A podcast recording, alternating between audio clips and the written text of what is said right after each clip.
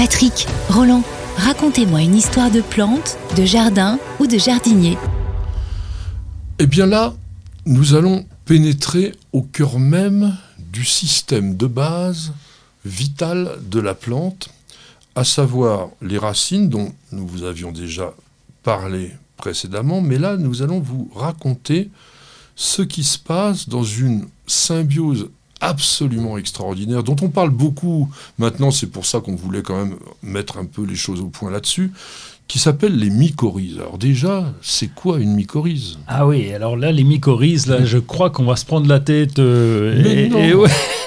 Je, viendrai réveiller avec des questions quand même, mais, mais c'est vrai que c'est compliqué. Donc les mycorhizes, c'est, on va dire que c'est des échanges, c'est des petits champignons qui vont échanger avec les racines des plantes et qui vont s'apporter euh, mutuellement euh, différentes choses. Voilà, j'ai compris comme ça. Oui, alors il a compris d'une façon extrêmement simplifiée, qui n'est pas fausse, hein, on va dire, Ah bon, mais ça ça, va. va. ça va beaucoup plus loin. Parce que c'est pas simplement deux copains qui s'échangent des choses, ce sont des êtres symbiotiques, c'est-à-dire que le champignon mycorhizien va pénétrer à l'intérieur même de la racine et va, on va dire, se marier avec le métabolisme de la racine pour pouvoir à la fois, bah, lui, bénéficier d'éléments nutritifs qui lui seront fournis sous forme synthétisée par les feuilles de la plante. On a déjà fait une émission sur les champignons. Le champignon n'est pas capable de se nourrir tout seul, contrairement à la plante. Donc il va profiter de ça.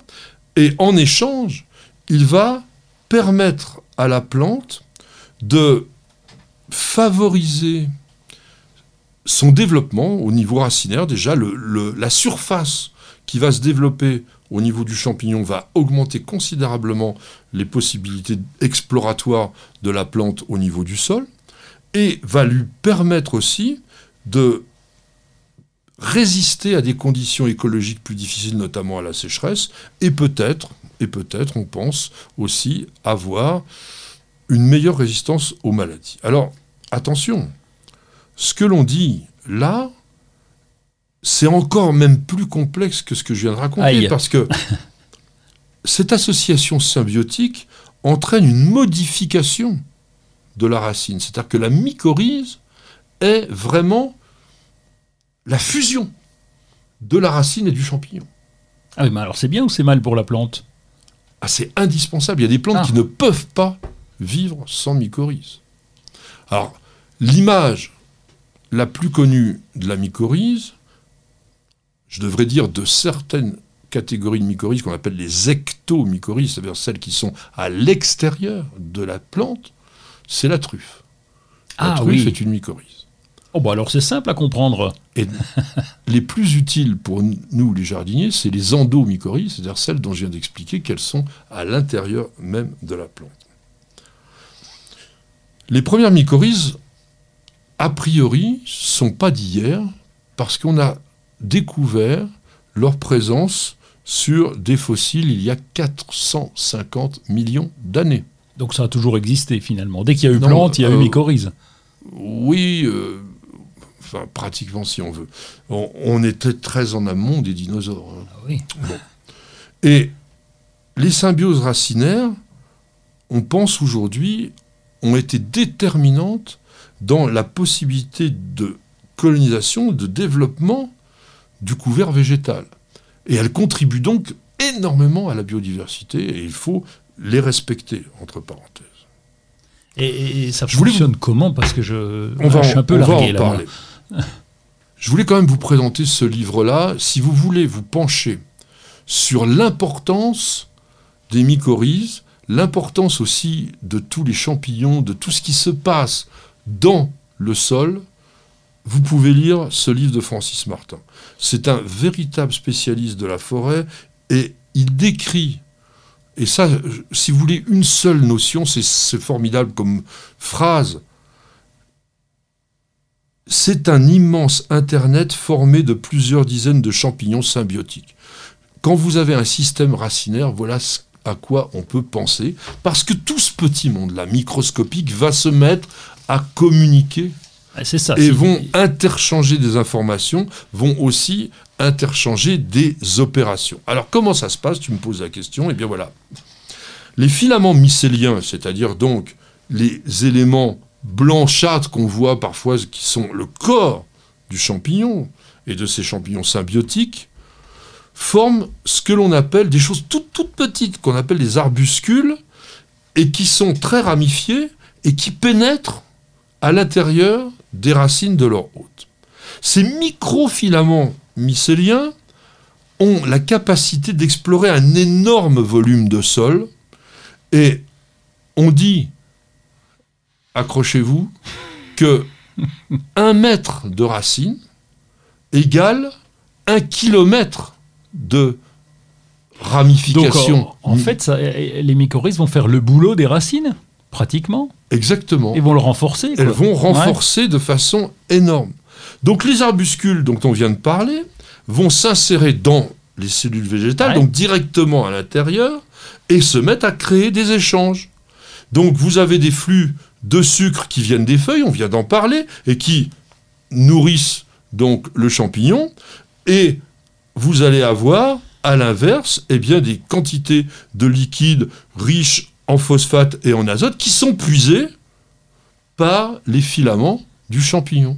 Mais tu as parlé d'Internet. Donc là, pour l'instant, tu me parles d'échange. Et l'Internet, il vient où? Parce qu'Internet, pour moi, c'est communication. Ben, la communication, elle y est déjà, puisqu'ils s'échangent des éléments. Ah, oui, ils se parlent pas, comme ça, oui, moi je pense ils s'échangent des infos. Attention, fais gaffe à fais il est, il est probable, il est probable qu'il y ait des échanges au niveau électrique, notamment donc sur des influx, des choses comme ça. Il est probable, ou même certain, qu'il y a des échanges chimiques, parce que on sait très bien que tous les éléments végétaux sont essentiellement des expressions chimiques, mais pour l'instant, je ne suis pas sûr que ça soit tout à fait étudié, et ça dépasse quand même largement, on va dire, le cadre d'une émission grand public comme celle qui est euh, Bienvenue au Jardin. Alors, on va encore en dire quand même quelques mots, parce qu'il faut rentrer peut-être dans la pratique. Aujourd'hui, on trouve des terreaux mycorhizés. Alors, ça sera toujours très bien, c'est-à-dire vaut mieux qu'il y en ait qu'il n'y en ait pas. Mais je suis persuadé que si vous travaillez correctement votre sol, notamment comme le fait Roland, vous apportez beaucoup de matière organique, vous faites en sorte qu'il n'y ait pas de compactage, parce que si vous êtes dans un sol qui est complètement étouffant, les mycorhizes ne vont pas se former. Il faut quand même que ça soit dans des éléments viables. Donc plus votre sol va être vivant, plus votre sol va être souple, aéré, légèrement humide, etc. Et mieux ça va fonctionner parce que c'est naturel. La mycorhize, je rappelle, c'est pas une inoculation que l'on fait artificiellement, ça existe dans la nature. Alors après, ce que l'on vous met dans le commerce, c'est a priori des mycorhizes qui ont été enfin je ne devrais pas dire des mycorhizes, c'est des éléments mycorhiziens qui vont permettre la symbiose, qui vont pouvoir, en présence de la racine, se, se mettre en symbiose, mais malgré tout, il y a des questions qui se posent, parce que quand on étudie vraiment à fond ça, on se rend compte que certaines plantes sont totalement invalidées avec une espèce. Bah alors ça, ne colle pas cette histoire, parce que j'achète mon terreau avec des mycorhizes, je le mets, je vois, c'est quoi la différence finalement? Alors, c'est parce que, quand je dis elles sont inféodées avec une espèce, j'aurais dû dire l'inverse. C'est que la mycorhize, elle, ne fonctionne qu'avec son arbre ou avec sa plante. Alors il me faut Mais l'arbre, l'arbre peut avoir plusieurs dizaines de mycorhizes ah. différentes avec lesquelles il travaille. Et c'est là que ça devient l'idée de l'Internet, parce que sous une forme, on va dire globale, qui ressemble d'ailleurs beaucoup à un filet, donc euh, Internet c'est un filet, hein, dans le mot anglais, eh bien on obtient donc des échanges multiples qui, comme je l'ai dit, donc ça favorise une certaine résistance des plantes. On a en revanche des plantes qui n'ont pas de mycorhize. Bon, tu es en train de me dire que si j'achète un terreau mycorhizé que je plante mon fruitier, il va être plus beau que celui d'à côté Alors, est-ce qu'il va être plus beau? Je ne sais pas. Il y a des chances qui vivent plus longtemps. Il y a des chances qui résistent mieux à certaines conditions difficiles, notamment à la sécheresse.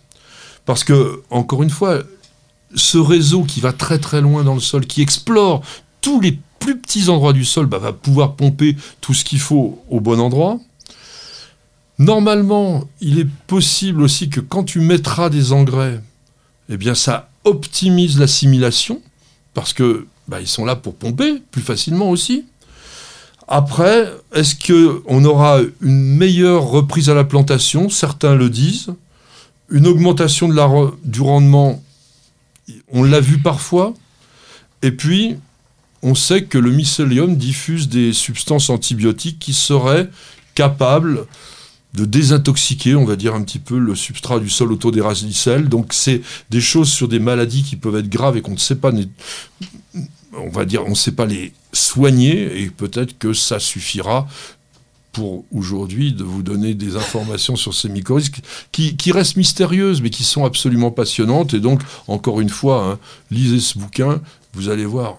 Moi, j'ai passé des moments merveilleux. C'est pas très, très, très, très, très facile. C'est pas le truc de chevet. Vaut mieux le lire dans la journée. Mais franchement, c'est quand même très, très bien.